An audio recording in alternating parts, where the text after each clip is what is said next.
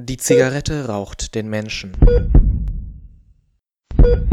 Ein Feature über die lebensgefährliche Nikotinsucht von Lena Schweikart.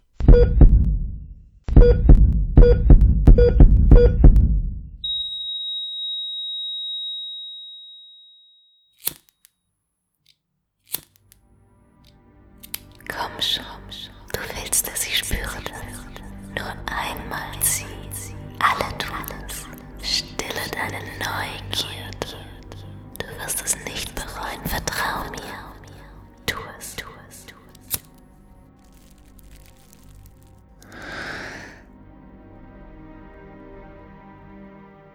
es. Rauchen fügt ihnen und den Menschen in ihrer Umgebung erheblichen Schaden zu.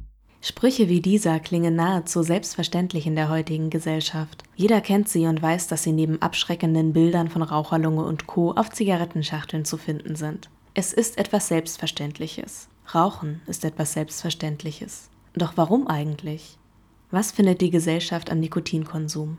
Die Antworten darauf hat Suchtexperte Jürgen Lamm von der Suchthilfe Direkt Essen. Beim Rauchen ist keine positive Wirkungserwartung da, sondern Sie stehen irgendwann mal vor der Wahl, wollen Sie gesellschaftlich anerkannt werden oder nicht. Wenn man halbwegs intelligent ist, müsste man sagen, okay, mit dem Rauchen wird nicht. Aber die soziale Anerkennung am Abend zu den coolen Typen zu gehören und dann auch beim tanzenden Mädel abgekriegt zu haben, hat dazu geführt, dass man sich dran gewöhnt. So, und dann wird das zelebriert, also die Dosis steigt. Keine positive Wirkerwartung, sondern man raucht im Prinzip nur, um nicht in den Entzug zu kommen der Dr. Hirschhausen so schön formuliert. Er hat gesagt, der Raucher muss deshalb so viel rauchen, damit er sich danach für fünf Minuten so fühlen kann, wie sich ein Nichtraucher den ganzen Tag fühlt. So, damit haben wir im Prinzip schon mal beschrieben, wie es wirkt. Also es ist nicht toll, aber die Leute kriegen es auch nicht los. Von dem Wunsch nach sozialer Anerkennung weiß auch Studentin Anna aus Essen. Auch sie hat wegen des gesellschaftlichen Dazugehörens angefangen, zur Zigarette zu greifen. Heute kommt sie nur schwer wieder von ihr los. Mit 16 war ich ein Jahr im Ausland gewesen und ich war davor so ein super unsicherer Teenager. Und dann kam ich wieder und bin so voll in dieser Punker alternativen Emo-Szene quasi eingestiegen, habe dann angefangen mich ganz bunt anzuziehen, meine Haare waren super krass und ich glaube damals passte das so ein bisschen zum Image, wenn das Sinn macht. Das anfängliche gesellschaftliche Dazugehören verwandelt sich letztlich schleichend in etwas Unverzichtbares, wie auch Anna feststellen musste, nachdem sie Stress im Job und in der Uni erfuhr. Wenn du sagst, ich gehe mal zehn Minuten eine rauchen, ist das halt gesellschaftlich akzeptiert. Wenn du sagst, ich guck mal kurz zehn Minuten in die Gegend, dann eher nicht so. Und ja, dann brauchte mein Kopf das dann auch irgendwann so ein bisschen als Runterkommen-Pause, sage ich mal. Und wo trifft man nach einem harten Tag an der Uni seine Leute? Natürlich, die stehen alle draußen und quarzen. Ich habe auch, als ich zwischendurch mal wieder aufgehört hatte, ein paar Monate, gemerkt, dass ich niemanden mehr getroffen habe. Aber generell, so als so soziales Zusammensein war das für mich immer auch eine schöne Sache. Na komm, so schlimm ist es doch gar nicht.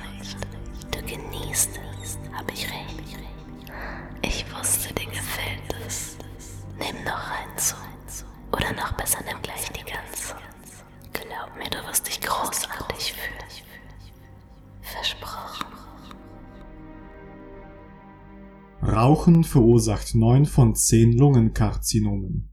Der einmalige jugendliche Griff zur Zigarette lässt den Körper nicht sofort in die Sucht verfallen, aber das Nikotin stößt im Gehirn nach und nach verschiedene Reaktionen an. Welche das genau sind, weiß Jürgen Lamm. Ihre gesamte Physiologie hat sich umgestellt. Ihr Dopaminspiegel ist anders geworden. Also so die Vorfreude am Tag aufzuwachen, die ist nicht mehr ganz so ausgeprägt. Da muss man dann erstmal eine rauchen. Adrenalin können Sie positiv oder negativ interpretieren, wird auch angeschoben. Und Beta-Endorphin ist, wenn mal was schiefgegangen ist und Sie können sich den Angstschweiß abwischen, dass doch noch ein gutes Ende gefunden hat. Das sind so die drei Haupthormone, äh, die durch Nikotin verschoben werden.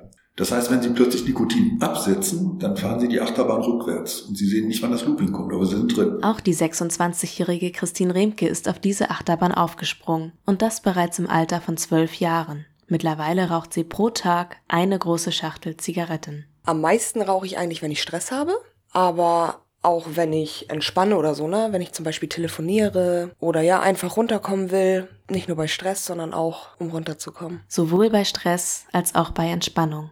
Ein Leben ohne Zigarette undenkbar für Christine. Also dann werde ich schon recht hippelig und ja, manchmal sogar auch ein bisschen aggressiv, ne? Also man merkt, dass man echt abhängig ist. Klar hat man mal überlegt aufzuhören, aber Ja, bisher ist es noch nicht dazu gekommen. Ich glaube auch, der Wille ist nicht da, nicht so wirklich. Und ich habe mir mal gesagt, falls ich irgendwann schwanger sein sollte, dann werde ich natürlich aufhören, ne? Auch wenn es dann ja im Endeffekt auch zu spät ist. Aber ja, das wäre so der einzige Grund, ich aufhören sollte zu rauchen.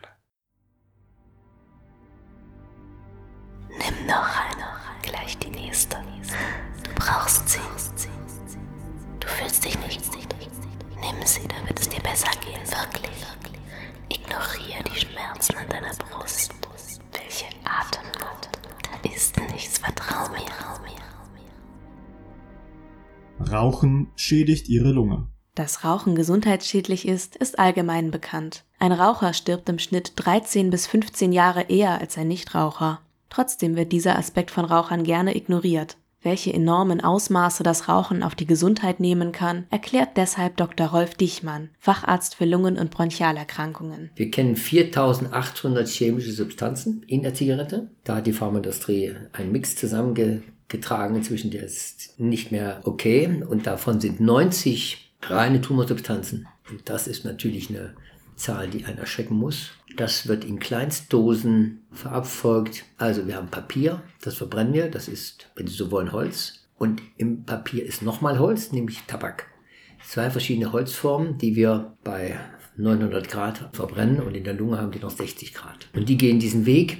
In die kleinsten Atemwege reichen sie hinein in ein weich gewebtes Gewebe, nämlich die Lunge als Schwamm, wenn man die so sehen wir das gar nicht falsch. Dort dringt das ein in alle Teile dieses Systems, legt die Slimmer-Epithel lahm, das stirbt in der Regel ab.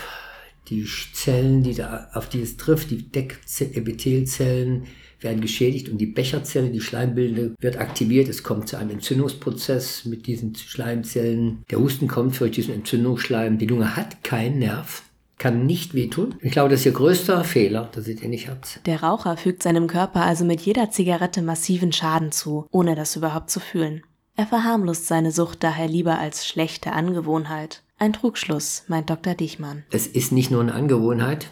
Angewohnheit hat der Mensch viele, aber daran so elendig zu verrecken, mit Luftnot dann zu Tode zu kommen, das ist kein schöner Tod. Es gibt keinen schönen Tod, finde ich, aber das ist ein unnötiger vor allen Dingen, ein vollständig unnötiger. Und von fünf Lungenkrebskranken haben vier geraucht. Ne? Das ist überdeutlich. Und das ist eine Lebensverkürzung. Das ist nicht nur etwas, was dann man vielleicht übersehen kann. Nein, es ist eine Verkürzung des Lebens und es ist eine schlechte Lebensqualität, denn es kommen noch andere Krankheiten dazu. Schlaganfälle, Herzinfarkte, verstopfte Arterien, die zu amputierten Gliedmaßen führen. Das alles sind keine seltenen Folgen des Rauchens. Wer sich also dazu entschließt, das Rauchen aufzugeben, steht vor einer großen Herausforderung. Du willst mich loswerden. Ach, das ist doch lachhaft. Du kannst nicht ohne mich. Das weißt du. Du brauchst mich. Du hast es doch schon so oft versucht. Länger als ein paar Tage hältst du nämlich nicht durch. Dein Kopf braucht mich. Dein Körper braucht mich. Du wirst immer zu mir zurückkommen. Hast du mich verstanden? Rauchen ist tödlich. Rauchen ist aus der Gesellschaft nicht mehr wegzudenken. Während die einen genussvoll an ihrer Zigarette ziehen, versuchen die anderen dies zu verhindern. Aus der Sucht heraus verschließen sich Raucher oft vor der Hilfe, die ihnen angeboten wird, wie zum Beispiel von Ärzten. Ich packe die jungen Leute an und zeige ihnen die Vorteile, ja, weil sie mit den Krankheiten so nicht unbedingt konfrontiert werden wollen. Das ist nicht ihr Thema. Bei den Eltern kann man das wieder in Richtung Lebenszeit unterstützen, eine Motivation zu bekommen, die für immer reicht, was das Thema angeht. Ne? Ja, natürlich sagt einem das ja zum Beispiel die Ärzte. Aber ich denke mir so, es gibt auch Menschen, die sich gesund ernähren, die keinen Alkohol trinken, nicht rauchen und trotzdem früh sterben wenn es ein richtiger Suchtraucher ist, dass er es nicht nur so macht, jetzt versuche ich es mal, sondern dass er sich mit einem zusammensetzt, der ihn führen kann. Er braucht einen Verbündeten, es hört sonst nichts. Und dann muss das einmal richtig gemacht werden. Die meisten machen es halb immer nur und sind dann völlig ratlos und hilflos sich selbst gegenüber. Das wird so nichts. Ich kann dazu nur sagen, dass es mein Leben ist und meine Entscheidung. Und ja, man das tun sollte, was man für richtig hält. Ich würde nicht darauf verzichten wollen, nein.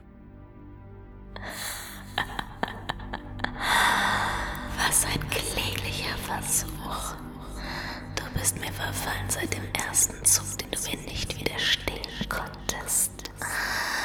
Jetzt gehörst du mir. Ich werde mich durch deinen Körper fressen, deine Lungen zersetzen, deine Durchblutung stoppen, dich ersticken lassen.